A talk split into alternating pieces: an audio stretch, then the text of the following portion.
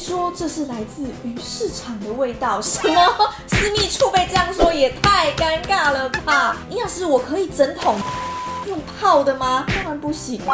欢迎收看一分钟给你阴阳师的大脑。听说讲完这句话十秒就过了，喂，那还要讲吗？今天呢，就直接来告诉大家，黑莓私密处要飘香，到底应该怎么吃呢？很多人都知道吃蔓越莓对女生的那个私密处很好，它的前花青素有抗细菌粘连的能力，让我们的致病菌哦压被掉。营养师，我可以整桶就是用泡的吗？当然不行啊！但是这时候要记得不要喝那种就是。含糖量很高的，也会容易滋生细菌。多喝水呢，噗就可以把致病菌给冲出去。再来维他命 C 的水果，我觉得当季水果你就多吃啦。有时候吃久了，你真的会觉得它飘香哎，试试看就知道了，好像我很香。再来就是要多吃一点有好菌的东西啦，因为刚刚是泌尿道可以把细菌冲掉嘛。美美的菌虫生态要好，就是要有好菌在里面。再来就是一些痘痘家族，痘痘家族就是帮助你滋润的，只要你够滋润，是不是就不会有一些问题？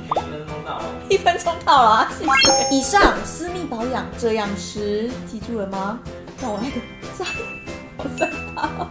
哎，我讲那么快，你们有人听得懂重点在哪吗？还是有。那如果现在有个女生觉得她痒痒的，你要推荐她吃什么？回家去看。哎，选你正解。